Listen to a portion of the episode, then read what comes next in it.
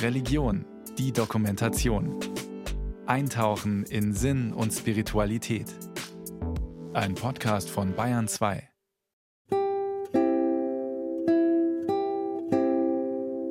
Adventskranz, Weihnachtsbaum, Kerzenschein, Laternen, Kugeln, Sterne gehören zu den Bausteinen des Weihnachtskosmos. Alles eigentlich keine Symbole, die etwas zu tun haben mit der biblischen Erzählung von der Geburt Jesu in Bethlehem. All die hübsche Deko der Besinnlichkeit, der wie aus der Theaterrequisite rot-weiß gekleidete, etwas dickliche, weißbärtige Opa, den wir den Weihnachtsmann nennen. Woher kommt dieses Halbwesen? Und dann der ganze skurrile Baumschmuck, was bedeuten eigentlich Sternchen, Engel, Äpfel und kleine Fliegenpilz-Adaptionen aus verpacktem Marzipan, Sperrholz oder Pappmaché? Fliegenpilze. Jene eigenartigen rot-weiß leuchtenden Gewächse aus dem Herbstwald. Höchst gegensätzliches Symbol von märchenhafter Zauberpflanze und tödlich gefährlicher Wildnatur. Wer dieser eigenartigen Spur folgt, die vom Weihnachtsbaum in den tiefen Wald und in die noch tiefere Vergangenheit führt, der oder die kann inspiriert werden, das heilige Fest mit ganz neuen Augen wahrzunehmen. So wie Adelheid Ling, naturkundige Kräuterfrau und Autorin aus dem tiefsten Allgäu. Ja klar, ich kann sie auf dem Adventskranz finden, ich kann sie am Weihnachtsbaum neben den Äpfel, den Strohsternen und den Zapfen und Nüssen finden. Noch früher war es einfach die Stechpalme mit den roten Beeren und die Mistel mit den weißen Beeren. Und das sind die uralten magischen Weihnachtsfarben, dieses Weiß, dieses Rot und dieses Grün, diese Lebenskraft, die immer währt. Und da haben wir ja wieder den Fliegenpilz. Der Fliegenpilz, im Jahr 2022 war er sogar zum Pilz des Jahres gekürt, begegnet dem wachen Auge wie kaum eine andere Spezies aus dem Pflanzenreich. Man sieht ihn auf Briefmarken, in Kinder- und Märchenbüchern, Comics, Karikaturen, auf Postkarten, Anzeigen und Flyern. Dreidimensional als Kinderspielzeug, Garten- und Schaufensterdeko, Blumentopf, Glücksnippes, als ganzen Kiosk und eben als Christbaumschmuck. Ein Männlein steht im Walde ganz still und stumm. Es hat von lauter Purpur ein Mäntlein um. Die leuchtende Farbe, die Größe, Gestalt und besonders seine psychoaktive Wirkung haben den Fliegenpilz seit Menschengedenken zum Mythos gemacht.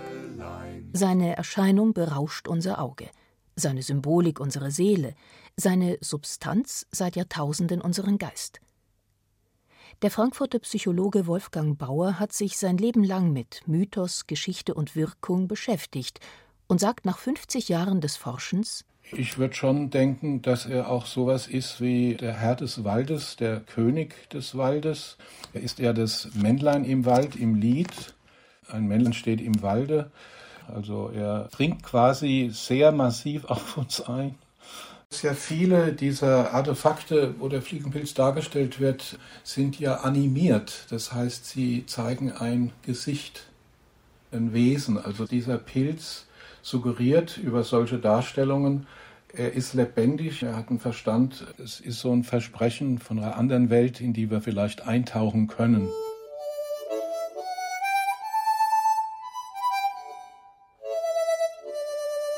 Die Kulturforscher sind sich nicht sicher. Ist es, wie in der Rätselliedversion von Hoffmann von Fallersleben im 19. Jahrhundert, die Hagebutte? Oder war in den frühmittelalterlichen und uralten lateinischen Versionen des Lieds nicht doch der Fliegenpilz gemeint?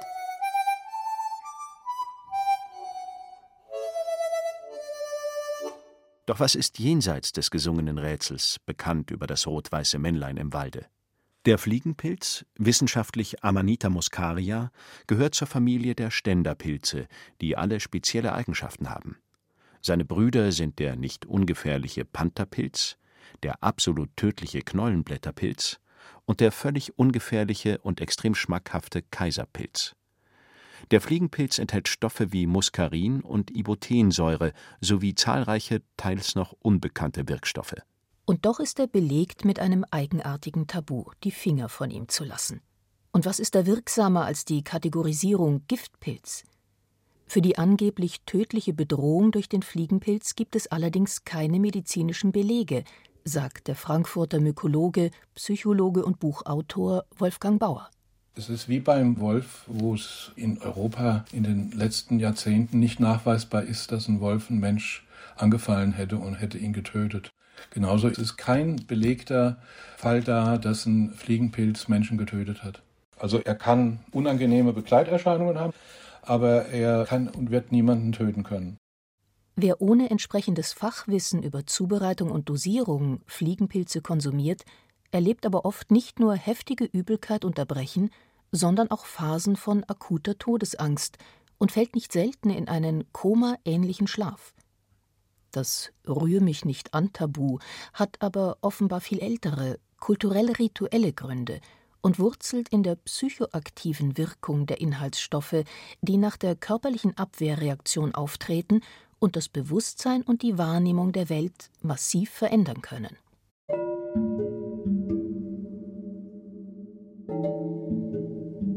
Bewusstseinsforscher berichten jenseits der Schwelle von Übelkeit und Angst von Glücksgefühlen, Ekstase und Einheitserfahrungen, Begegnungen mit Naturwesen, dem Gefühl zu fliegen, bis hin zum Eintauchen in Momente von Unendlichkeit und tiefer religiöser Erfahrung. Wolfgang Bauer berichtet von einer Erfahrung in den 70er Jahren mit einem schwachen alkoholischen Fliegenpilzauszug, der ihm im Garten des Schweizer Märchenforschers Sergius Golovin angeboten wurde.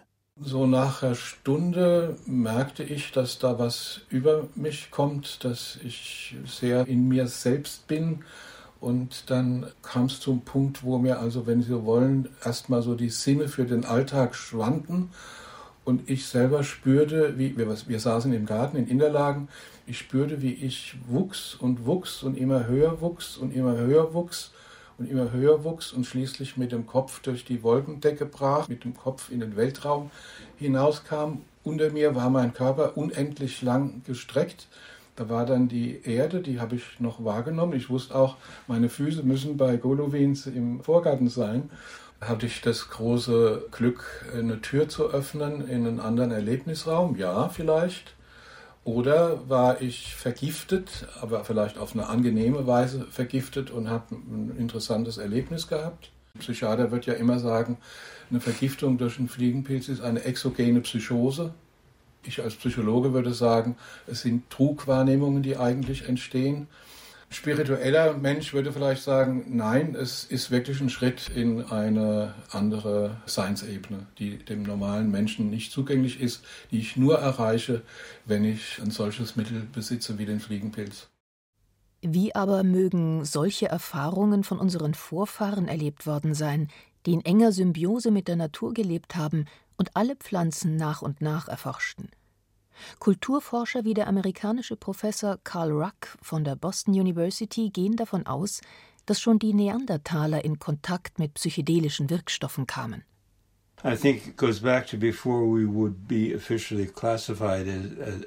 Ich denke, das geht zurück bis in Urzeiten, in denen wir uns evolutionär erst zum Homo sapiens entwickelten. Und dann ist es durchaus vorstellbar, dass so ein Wesen beobachtet hat, dass ein Tier eine Pflanze aß und sich daraufhin anders benahm. Und als das Wesen die Pflanze selbst probierte, sich plötzlich seine ganze Naturwahrnehmung veränderte. Dann bedeutete diese Erfahrung eine ganz neue Dimension seiner physischen Existenz.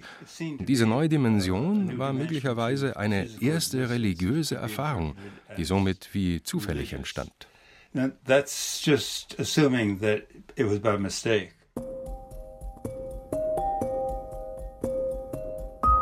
Das würde bedeuten, dass die Nutzung bewusstseinsverändernder Pflanzen so alt ist wie der Mensch. Sie könnte seine geistige Entwicklung geprägt haben. Frühgeschichtler gehen mittlerweile davon aus, dass sich aus solchen Erfahrungen weltweit der Schamanismus als erste Religion entwickelte. Wer sich auf die Suche macht nach schamanischen Wurzeln in Europa, der oder die trifft bis heute auf das Volk der nomadischen Sami. Hirten, die heute nördlich des Polarkreises verteilt über Skandinavien, Russland und Sibirien leben. Sie waren vor 10.000 Jahren am Ende der letzten Eiszeit von Mitteleuropa aus den nordwärts ziehenden Rentierherden gefolgt. Ihre Tradition beschrieb der verstorbene norwegische Sami-Schamane Eilo Gaup so. It was a hunting gathering uh, tradition. Wir lebten in einer Jäger- und Sammlerkultur. Mit den Rentieren waren wir sehr eng verbunden. Für uns sind sie heilig. Das Wesentliche in dieser Tradition ist, mit dem Heiligen in Kontakt zu bleiben. Dazu haben wir unsere eigenen Methoden, die sich in der Natur befinden und in uns selbst. Es gibt einen Eingang in die Erde und einen in den Himmel. Hier können wir den Raum erfahren, in dem Tiere, Menschen und das Göttliche in Harmonie sind. Auf diese Weise erneuern die Menschen ihre Erfahrung des Heiligen. Dies ist das Zentrum, aus dem heraus wir erschaffen wurden und nach dem wir uns sehnen. Dabei verlassen wir das Alltagsbewusstsein und gehen in das Reich der Mythologie. Wenn man dieses Reich betritt, dann löst sich das Ego immer mehr auf und man verschmilzt mit der Natur. Vor den Tieren waren die Pflanzen da. Sie alle wollen uns ihr Wissen geben. Wenn du diese Einheit erreichst, ist es ein Weg der Ekstase. Which I think is ecstasy.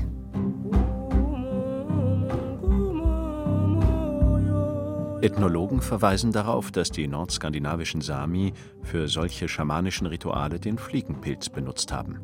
Und gelernt hätten sie das womöglich von ihren eigenen Rentieren, die gerne Fliegenpilze konsumieren. Den Zusammenhang zieht auch der Evolutions- und Kulturforscher Josef Reichholf. Nun, diese Völker waren Rentierkulturen. Sie waren total abhängig von ihren Herden und aus dieser Symbiose heraus ist auch verständlich, dass man deren Lebensäußerungen auch versuchte zu verstehen und in die eigenen mit übernommen hatte. Und zu diesen Lebensäußerungen gehörte das High-Werden nach dem Verzehr von Fliegenpilzen. Und in dieser Situation hatten nicht nur die Samen, die Lappen, sondern auch andere nordische Völker ein Mitwinterfest, das Julfest äh, in Nordeuropa genannt wurde, bei dem gleichsam als tieferer Hintergrund die Wiederkehr der Sonne gefeiert wurde. Und wie immer und überall in den sogenannten Naturvölkern waren es die Schamanen, die Medizinmänner, die die Zusammenhänge zuerst entdeckten und dann auch kultivierten und dann das Gefühl bekamen, sich in die Lüfte zu erheben, zu fliegen und eben mit dem, was die Rentierhirten auszeichnete, mit den Rentieren und den Schlitten Luftreisen machten. Einige Kulturforscher sind davon überzeugt, dass man bei dieser ethnologischen Faktenlage nur eins und eins zusammenzählen muss, um eine Verbindung herzustellen. Zwischen dem rot-weißen Zauberpilz Amanita muscaria der Wintersonnenwende, dem uralten Julfest der schamanischen Sami-Nomaden und ihren Trance-Reisen zum Rentiergeist einerseits und den eigenartig rätselhaften Symbolen und Metaphern rund um das heute so christlich anmutende Weihnachtsfest in Mitteleuropa und Nordamerika andererseits. Dem Rentierschlitten, der durch die Lüfte fliegt, der Tanne als Schwester des rot-weißen Pilzes als Weihnachtsbaum, den Fliegenpilzen als Festdeko und gar dem Weihnachtsmann selbst, lässt er sich doch möglicherweise zurückführen auf eine mythische Figur im Norden, den Zeremonialmeister der mitwinterlichen Julfeste namens Yulupuki, rot-weiß gewandet wie der Pilz, der ihn auf psychedelische Reisen schickte. Der im Oktober verstorbene Hamburger Ethnopharmakologe und Buchautor Christian Rätsch kam aufgrund dieser Faktenlage zu einer provozierenden Schlussfolgerung für ihn war der rot-weiße Weihnachtsmann symbolisch ein Fliegenpilz in Menschengestalt. In einer vermenschlichten Gestalt. Und so kann man von dem Fliegenpilz morphen zum Weihnachtsmann. Und es äh, zeigt, wie verwandt und austauschbar diese Symbole eigentlich sind. Das ist ja nur eine Möglichkeit, das Ganze zu betrachten. Wintersonnenwende, die war immer ein großes schamanisches Fest und unsere Weihnachten hat eigentlich viel mehr schamanische Bedeutung als christliche. Von draus vom Walde komm ich her. Ein halluzinogener Giftpilz draußen vom Walde ist zumindest eine Wurzel der Besinnlichkeit, mit der die christliche Welt die Geburt des göttlichen Kindes feiert. Die Farben des Weihnachtsmannes führen zu diesen Organismen mit bewusstseinsverändernder Substanz. Und der Rausch hat etwas zu tun mit religiöser Erfahrung. Oder ist das eine das religiöse Gefühl verletzende, absurde Theorie? Keineswegs. Kulturforscher, Ethnobotaniker, Historiker und Archäologen sind immer mehr der Überzeugung, dass psychoaktive Pflanzen durch die gesamte Kulturgeschichte hindurch eine zentrale Rolle bei den spirituellen Erfahrungen der Menschen gespielt haben. Über Jahrtausende mögen sie die Tür gewesen sein zu mystischen Gotteserfahrungen und waren damit rituelles Werkzeug, um Religionen zu stiften. Was wir heute abfällig Droge nennen oder als wirre Halluzination bewerten, kann für unsere Urahnen ein Sakrament gewesen sein. Der amerikanische Altertumsforscher Carl Ruck von der Boston University hat für solche Substanzen den Begriff der Entheogene geprägt, in dem nicht zufällig die Silbe Theo enthalten ist, die für das Göttliche steht, wie beim Wort Theologie. Because if you say it's a drug, Nennt man es eine Droge, dann bedeutet es nicht recht bei Sinnen zu sein und in einem verrückten Zustand. Nennt man es ein Halluzinogen, dann impliziert es, dass die Erfahrung damit nicht wahr und wirklich ist. Ich nenne sie Entheogene, weil sie Mittel für visionäre Erfahrungen sind, die nicht zwangsläufig Halluzinationen sind. Der ganze aktuelle Missbrauch psychoaktiver Substanzen, die abhängig machen, führte dazu, dass wir Forscher uns von den Drogenkonsumenten abgrenzen mussten. So kam ich zu dem Begriff. Forscher wie Karl Ruck suchen seit Jahrzehnten in alten heiligen Texten, auf ausgegrabenen Mosaiken, in alten Mythen, Sagen und Märchen nach Spuren für die Nutzung psychoaktiver Pflanzen bei religiösen Erfahrungen. Und sie wurden fast immer fündig. Über die schamanischen Erfahrungen der Steinzeit und davor kann nur spekuliert werden. Aber schon in den 3500 Jahre alten indogermanischen Veden aus der Entstehungszeit des Hinduismus gibt es zahlreiche Texte zu einem Göttertrunk namens Soma, der aller Wahrscheinlichkeit nach auch aus Fliegenpilzen zubereitet wurde, sagt der Psychologe und Fliegenpilzforscher Wolfgang Bauer. Man könnte aber auch schon vorher bei den Feueranbetern Zarathustra von ausgehen, dass es dort das Soma gab. Da hieß es noch Haoma. Sie sehen dann so eine Wanderung des Gottes, der da verehrt wird, des Gottes Mithras, durch Asien durch bis hin zum Mittelmeer. Und dann wird der Mithras-Kult übernommen von den Römern in anderer und umgestalteter Form. Aber es ist immer ein Moment dabei, wo ein Kulttrank die Runde macht. Natürlich nicht bei allen, sondern nur bei Eingeweihten, bei Mitraisten zum Beispiel, die vorher dafür ausgebildet werden, überhaupt mit so einem Trank umzugehen. Alte Mosaike zeigen die römischen Mitraisten mit pilzähnlichen rot-weißen Mützen bei ihren Initiationsritualen in unterirdischen Tempeln, die es auch in Köln, Mainz und Kempten gab. Sie huldigten ihrem Sonnengott zu den gleichen Tagen, an denen wir heute Weihnachten feiern. Und auch bei den alten Europäern, den Kelten und Germanen, spielte der Fliegenpilz eine zentrale Rolle rund um die Wintersonnenwende. Bis heute witzeln Comics über legendären Zaubertrank. Bei den Germanen galt Met als Trank der Begeisterung, an dem sich Götter und Berserker berauschten.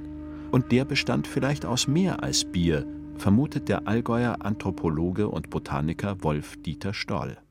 Der Fliegenpilz war damals eine Kommunion mit den Göttern. Der Fliegenpilzkult lebte bei den Germanen bei den Slawen durch ganz Sibirien bis in die neue Welt.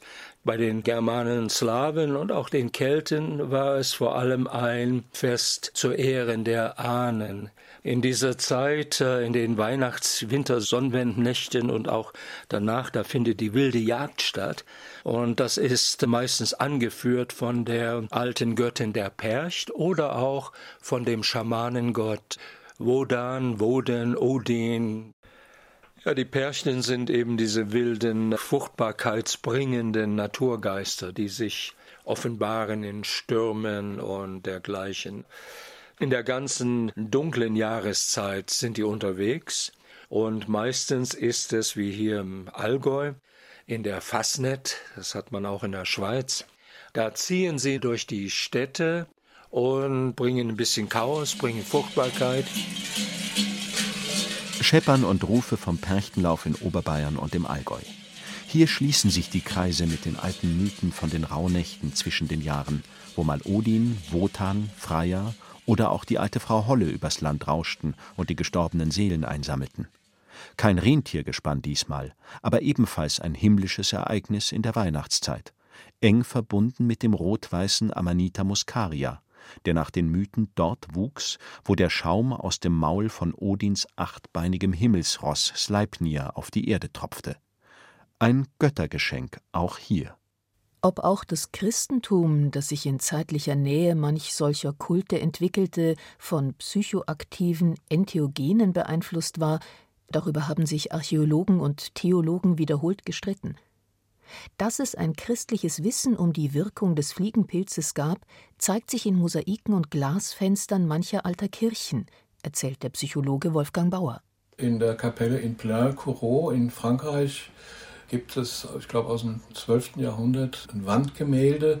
Da sehen Sie einen Baum, der besteht aus vielen Fliegenpilzen. Also die Äste sind dann immer abzweigende Fliegenpilze.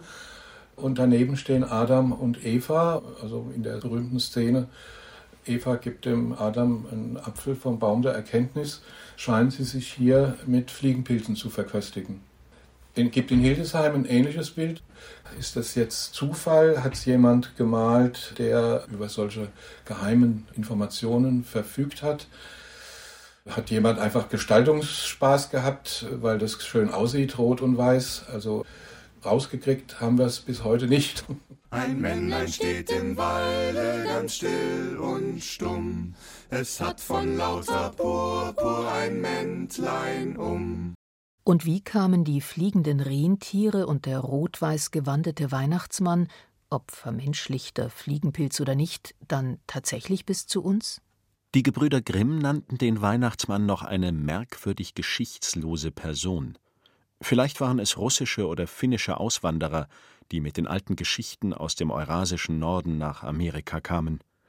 Dort war es der deutschstämmige Illustrator Thomas Nast, der 1863 erstmals für die Zeitschrift Harper's Weekly den Geschenkeschlitten mit den Rentieren zeichnete und mit seinen Werken den Mythos von Santa Claus begründete.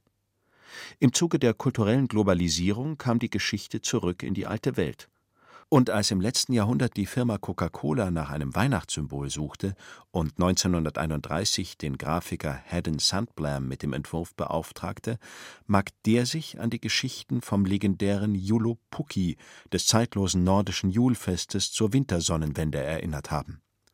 Vielleicht aber ist auch alles Zufall. Fest steht, Einmal als rot-weißer Werbeträger des Softdrink-Riesen platziert, war der globale Durchmarsch des Weihnachtsmanns von Rio über Berlin und Bombay bis Sydney nicht mehr aufzuhalten. Keine Rede mehr von Psychopilzen. Sagt, wer mag das Männlein sein, das da steht im Wald allein mit dem purpurroten Mäntelein. Das Kinderrätsellied vom Männlein im Walde mag nun ein Stück weit gelöst sein. Es ist wohl jener fröhlich rot leuchtende Zauberpilz, der über die gesamte Kulturentwicklung immer wieder menschliches Denken und Wahrnehmen beeinflusst hat. Der Symbol wurde für Glück, Tod, Transformation und heilige Magie, der jahrtausendelang Werkzeug war für Schamanen und Alchemisten unterschiedlichster religiöser Welten und der rund um Wintersonnenwende und die Wiedergeburt des Lichts in Farben und Brauchtum sich bis heute als Symbol erhalten hat, in einem eigenartigen festlichen Mischmasch, das der in Finnland lebende Kulturforscher und Linguist Harald Hamann als Weihnachtssynkretismus bezeichnet. Es hat eine Fusion stattgefunden von verschiedenen Kulturströmungen dass bestimmte Elemente der vorchristlichen Zeit, auch eben des Schamanismus, sich mit der Tradition des Weihnachtsfestes verbunden haben, dass manche Symbole eben sehr stark waren, die werden ja auch nicht hinterfragt. Und mit dem Fliegenpilz ist es ähnlich. Das heißt also, in der Fusion sind diese Elemente miteinander assoziiert worden und sind zu einem neuen Ganzen zusammengewachsen und werden eben christlich ausgedeutet. Weihnachten wird damit noch lange nicht schamanisch und ist kein Abklatsch des uralten Julfestes. Die Geburt Jesu, die Gottesgeburt, wurde als Erscheinen des Lichts der Welt begriffen und passte eben zum Fest des kosmischen Lichts. Aber wer den zahllosen Symbolen auf den Grund geht, kann tief in die Vergangenheit reisen und Wurzeln entdecken, die unser heutiges Weihnachtsfest wie ein faszinierendes Mosaik erscheinen lassen. Auch wenn manches zugegebenermaßen Spekulation bleiben muss.